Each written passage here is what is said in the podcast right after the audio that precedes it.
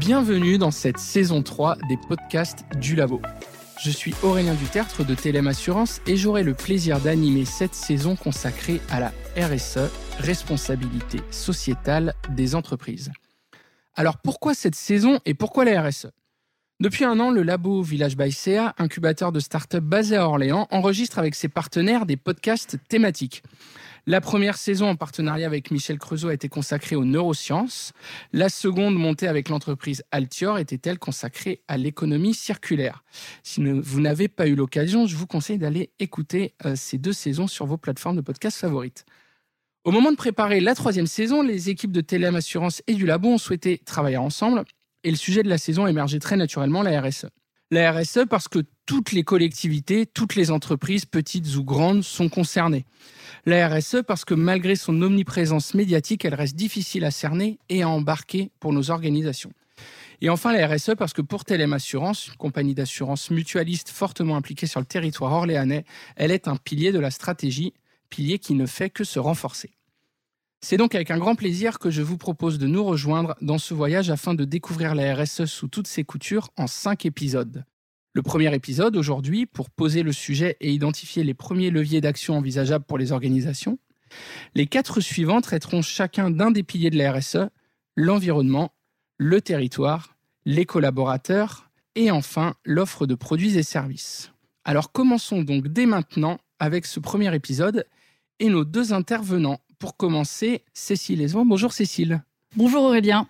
Alors Cécile, je te laisse te présenter. Tu es notamment professeure au sein de l'école Excelia. Tout à fait. Merci beaucoup de m'avoir invité. Je suis professeur et j'enseigne en particulier la RSE, l'éthique et la stratégie. Et même un cours où on combine RSE et stratégie, parce que ça nous paraît important. Et mes recherches portent sur euh, les modèles économiques soutenables, notamment.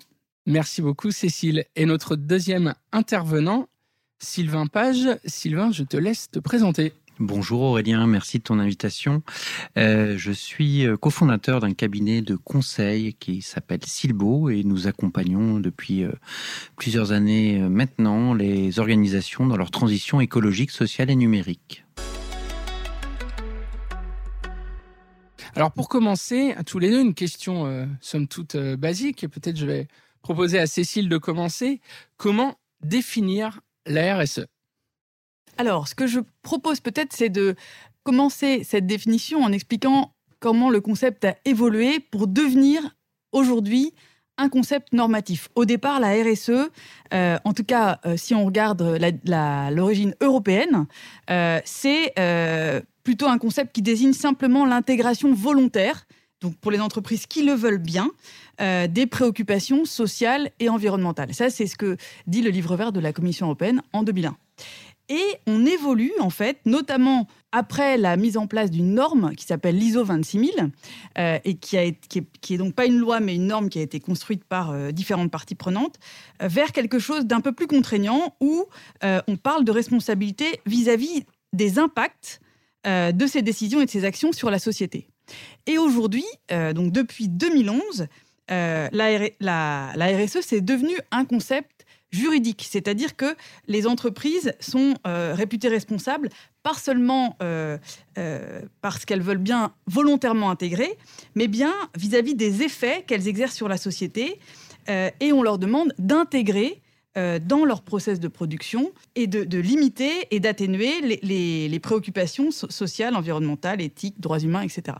Donc c'est devenu plus contraignant. Après, je sais que on peut critiquer la RSE de, différentes façons, mais c'est vrai que on est quand même devenu, on est quand même sur quelque chose qui est plus plus normatif qu'au départ.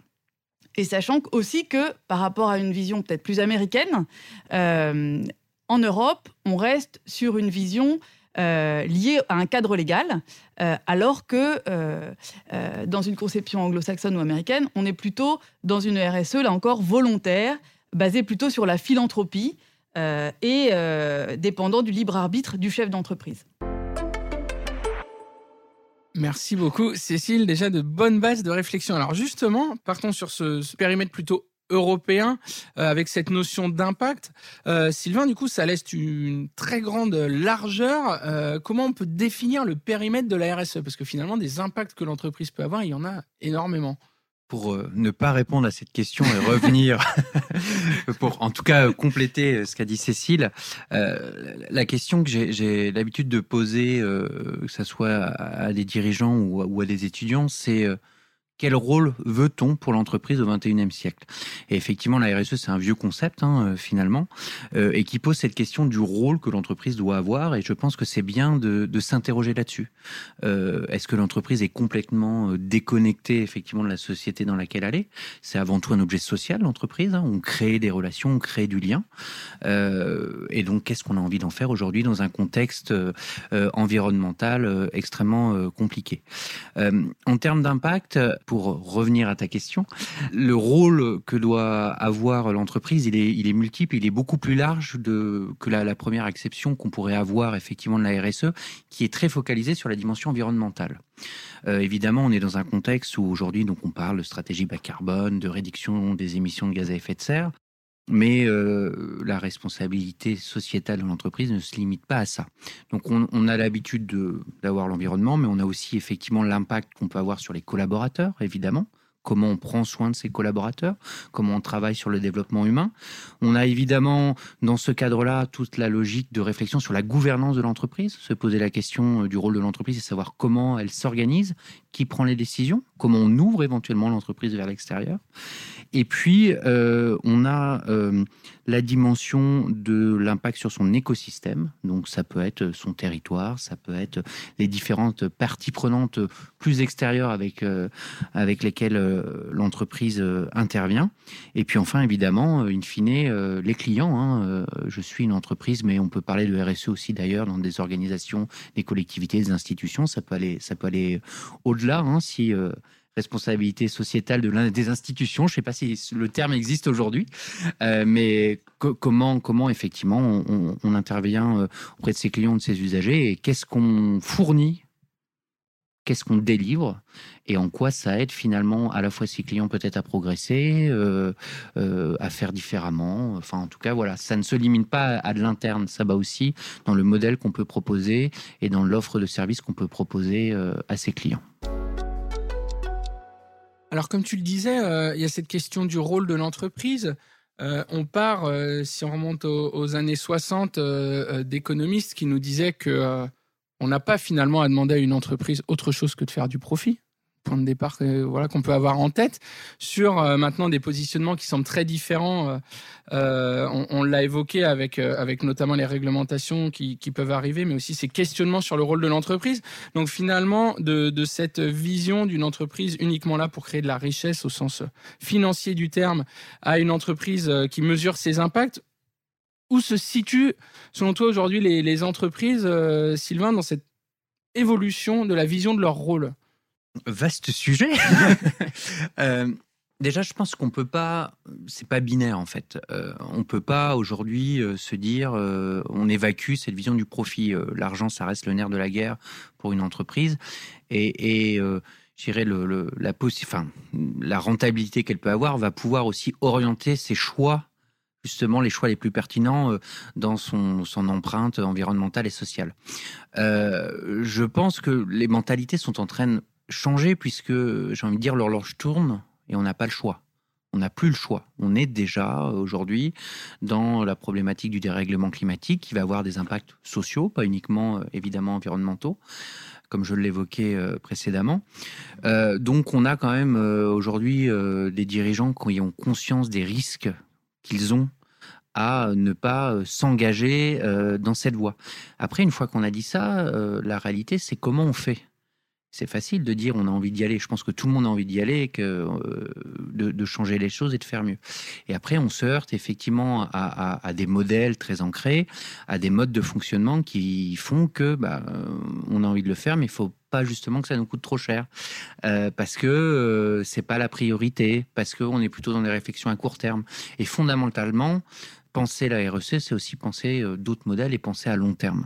Donc c'est peut-être ce, ce, basculement-là qu'il faut vraiment opérer, qui est pour moi d'ailleurs pas du tout lié euh, à une logique forcément générationnelle. On entend beaucoup dire, euh, alors les jeunes sont plus engagés, les jeunes entrepreneurs sont plus engagés. Je pense que ça n'a rien à voir avec l'âge, plutôt une question de, volonté et, d'envie de faire. Et puis après, euh, voilà, faut trouver cette bonne combinaison. Qu'est-ce qu'on est prêt à, investir sur, sur, le, sur le sujet? À quoi on est éventuellement prêt à renoncer sur euh, ses choix de développement, sa rentabilité, etc., pour pouvoir, euh, pour pouvoir avancer? Donc pas d'opposition, mais un bon mix entre les deux, en tout cas, à trouver. Après, il est évident que euh, annoncer que son entreprise, enfin l'objet de son entreprise, c'est uniquement faire du profit, c'est plus possible à mon sens. C'est, on doit faire du profit pour des raisons et on doit ancrer cette activité qui fait du profit dans une réalité qui est une réalité sociale et sociétale. Et donc face à cette évolution euh, des entreprises, euh, forcément, euh, Cécile, j'imagine que l'enseignement supérieur qui prépare les futurs collaborateurs et managers de ces entreprises doit s'adapter aussi. Alors où en est-on au niveau de la RSE dans la recherche et l'enseignement supérieur?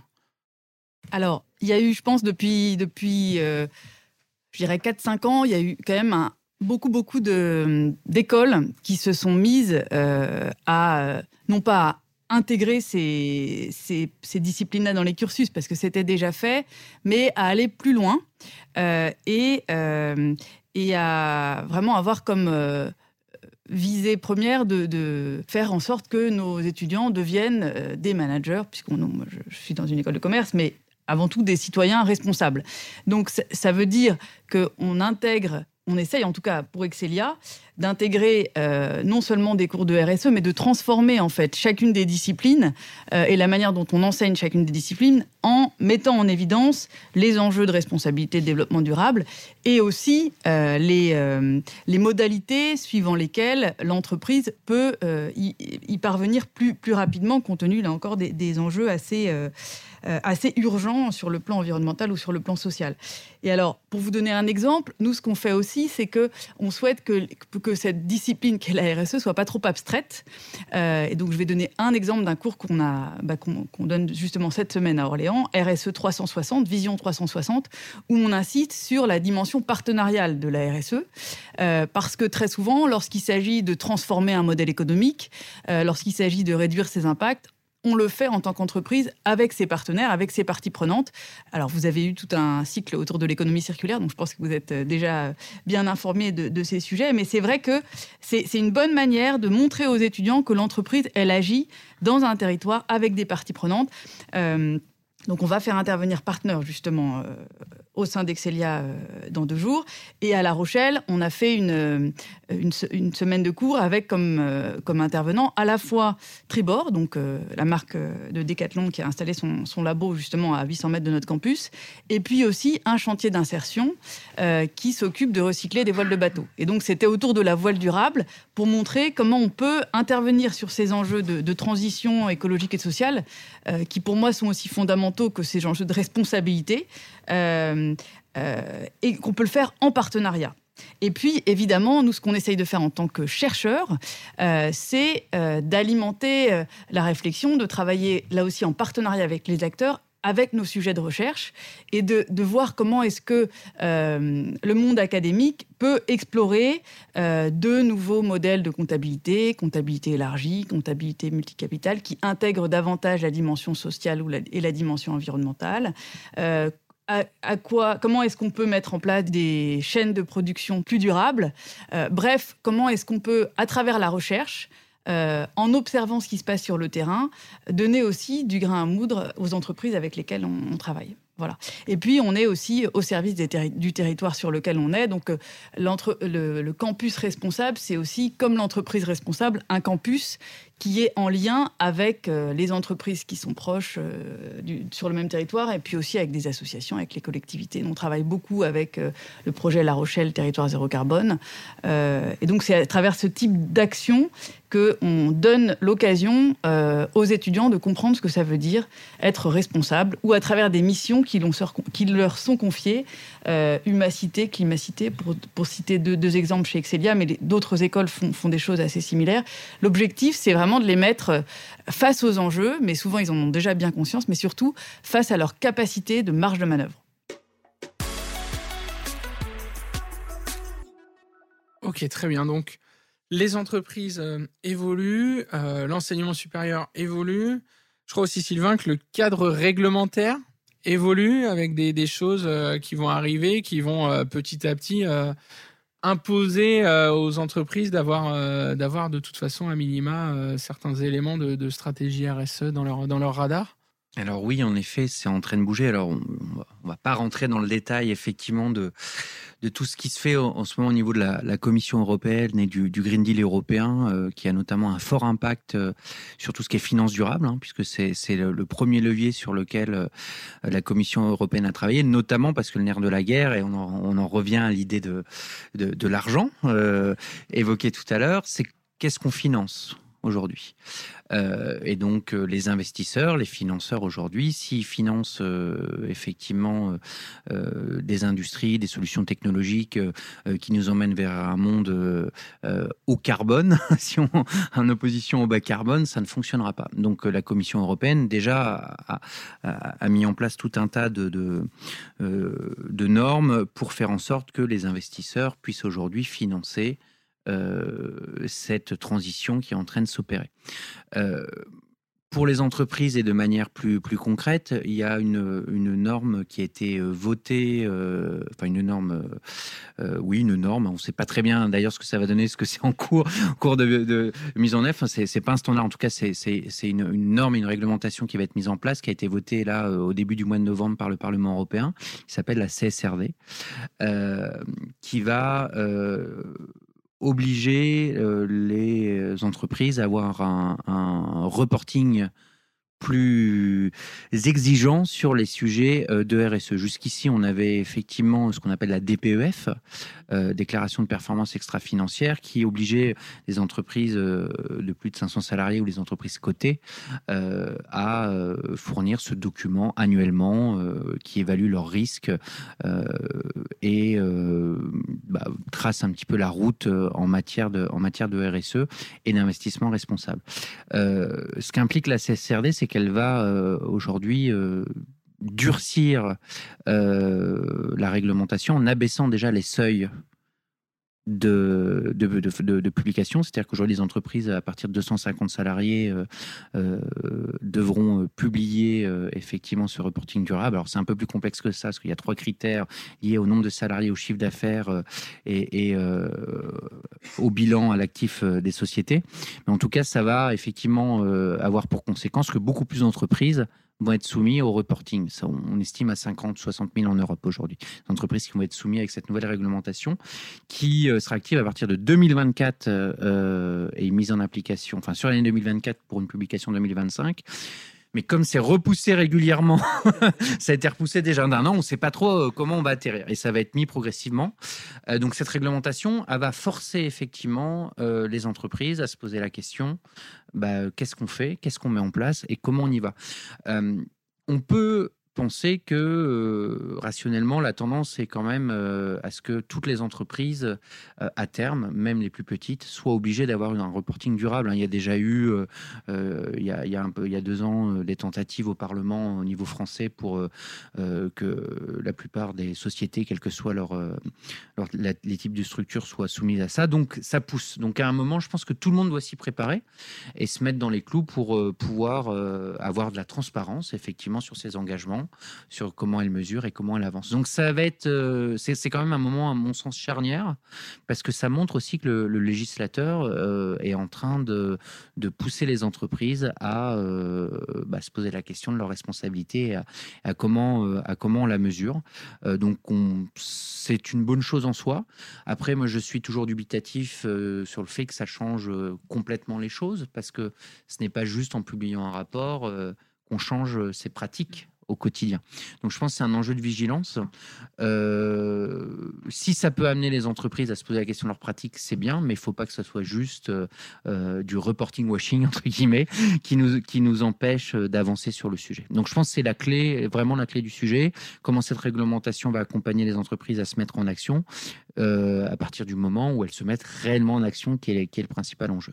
Alors justement, c'est le principal enjeu et plutôt que oui de se subir cette réglementation, l'idée c'est plutôt que les entreprises anticipent et initient leur trajectoire.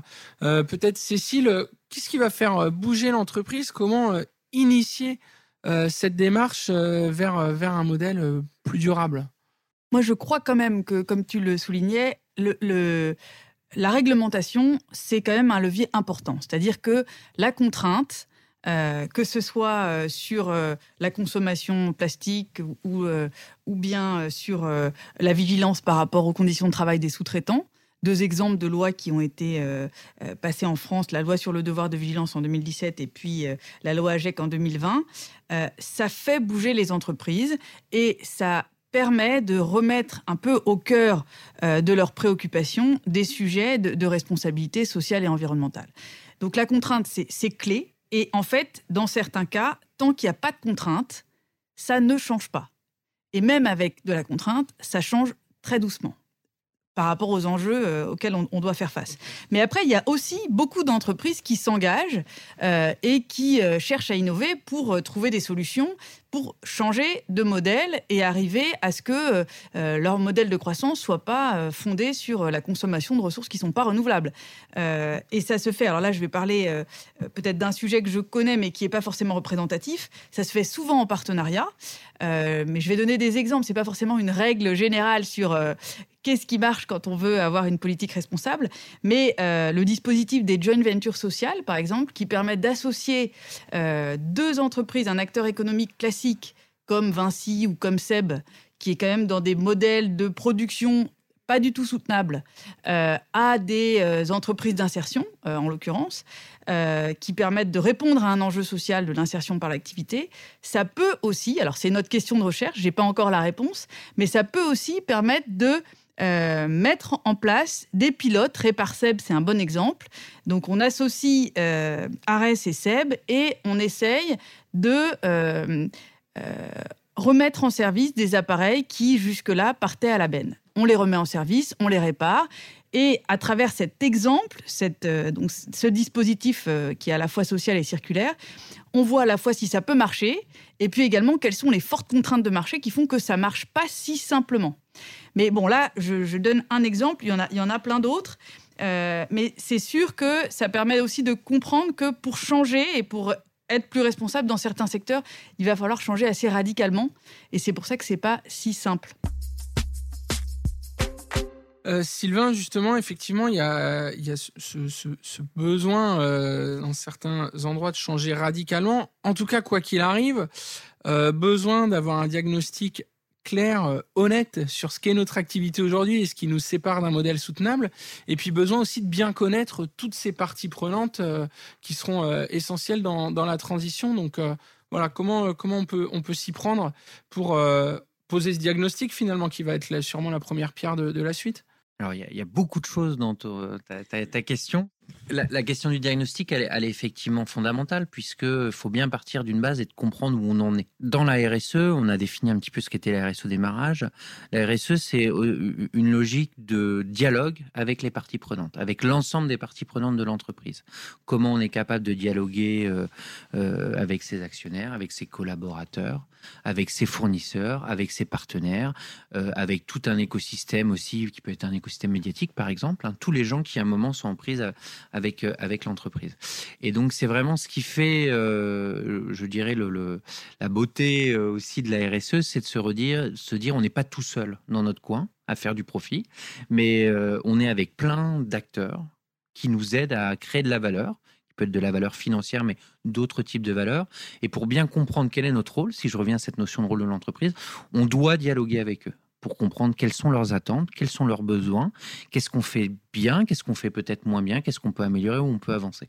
Donc cette idée de diagnostic, elle est, elle est euh, clé. Euh, euh, ça a un nom. Hein. Aujourd'hui, on travaille sur ce qu'on appelle des analyses de matérialité, qui sont d'ailleurs un terme qui est tiré du domaine financier, qui permet de faire une hiérarchisation des enjeux pour une entreprise. Donc de comprendre où on en est sur chacun des piliers qu'on a évoqués tout à l'heure sur la gouvernance, l'environnement, l'écosystème, les clients, les collaborateurs, et de comprendre à un moment bah, sur quoi euh, on peut mettre l'accent pour être euh, en phase avec euh, la responsabilité qu'on s'assigne.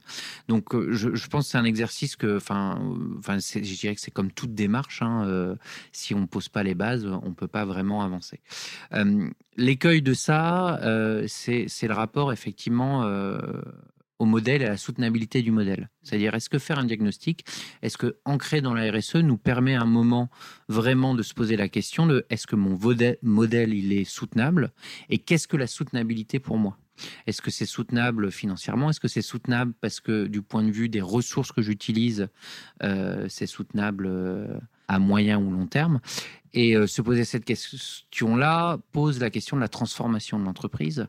Est-ce que aujourd'hui j'ai besoin de me transformer? Parce que je suis peut-être déjà euh, bien sur euh, les clous. Et si je me transforme, mais effectivement, quels sont les impacts que ça peut avoir sur chacun des piliers de la RSE est-ce que pour me transformer, je dois changer ma gouvernance? Est-ce que pour me transformer, je dois changer ma, manière euh, de gérer euh, mes collaborateurs, mes ressources humaines, euh, d'aborder les sujets de développement humain?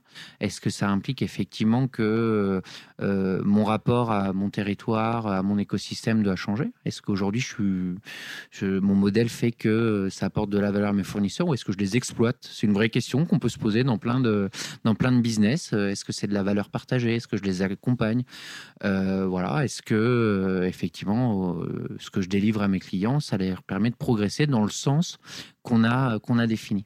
Et ça, c'est la question centrale aujourd'hui. Je pense qu'on est en train de passer à cette étape-là, hein, parce que c'est, on a eu quelques chocs quand même ces dernières années.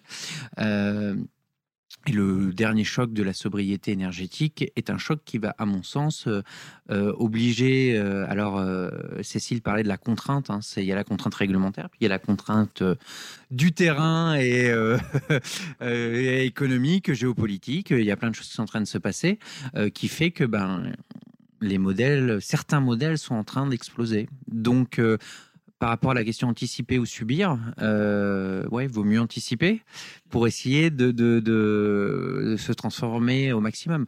Après, c'est extrêmement compliqué parce qu'une transformation d'entreprise, ça peut prendre 20 ans, 30 ans. Hein. Euh, euh, vous prenez des entreprises comme la SNCF, euh, par exemple, une transformation. ça se fait pas en trois ans, hein. ça se compte en dizaines d'années pour changer certains modèles. généralement, plus on est petit, plus on est résilient, plus on est agile et plus euh, on a la capacité effectivement euh, d'avancer vite sur sa transformation de modèle. C'est là-dessus où je pense que tout le tissu euh, de PME et de TI, hein, d'entreprises à taille intermédiaire en France, ont la capacité peut-être d'avancer vite sur ces sujets, peut-être plus vite que des grosses structures, et que bah faut, les aider à faire ça. Et, je crois qu'il faut aussi serrer les coudes hein, pour pas subir. Je pense qu'il va falloir aussi beaucoup de coopération. On en parle beaucoup dans les différents modèles, notamment qu'a développé l'ADEME, hein, les, modèles euh, euh, à 2050 de, société. Euh, il y a un scénario autour de la coopération. Je pense que c'est aussi valable pour les organisations. Il va falloir beaucoup de solidarité. C'est pour ça que quand on parle d'écosystème, c'est important. comment je fais en sorte que mes fournisseurs soient en responsabilité sur leur sujet, comment on les intègre à cette, cette soutenabilité des modèles pour que tout le monde avance? Alors c'est il y a déjà euh, une partie de ces réflexions-là. Hein, quand on est dans le, les acheteurs, pense à ça, dans les entreprises. Mais je pense que ça doit être encore poussé beaucoup plus loin, parce que face à, des potentiels chocs qui pourraient arriver, euh, si on est préparé à ça et qu'on serre les coudes, on, y arrivera plus facilement. C'est ça, donc bien se connaître, bien connaître son écosystème pour poser un, un diagnostic qui va permettre de construire euh, sa propre trajectoire euh, RSE. Donc l'exigence euh, est forte avec des changements de modèle, avec des chocs en perspective dont certains qu'on connaît euh, déjà. Par rapport à ça, Cécile, comment embarquer les étudiants finalement et pas être trop anxiogène face à, ces sujets? Moi, je rejoins bien ce qu'a dit Sylvain. C'est vrai qu'on a connu des chocs et on va en connaître d'autres, mais néanmoins, il y a quand même des entreprises qui sont en chemin, qui agissent. Et ce qu'on essaye de dire à nos étudiants, c'est qu'il faut effectivement qu'ils soient bien informés des enjeux, qu'ils soient bien formés sur les différentes expertises euh, dont ils auront besoin pour euh, agir en, en entreprise, mais que la capacité d'action, elle reste évidemment présente, et notamment capacité d'action collective au sein de l'entreprise en mobilisant tous les collaborateurs et puis aussi euh, au sein d'un écosystème d'entreprise euh, avec euh, des partenariats qui peuvent être fructueux pour avancer plus vite. Très bien. Cécile, Sylvain, merci beaucoup d'avoir répondu favorablement euh, à cette invitation. Au sujet de la mise en action, on aura l'occasion dans les quatre épisodes suivants de venir euh, apporter un petit peu plus de, détails sur la façon dont, les entreprises peuvent se mettre en mouvement sur, sur les quatre piliers de la RSE que, que nous allons développer. À très bientôt.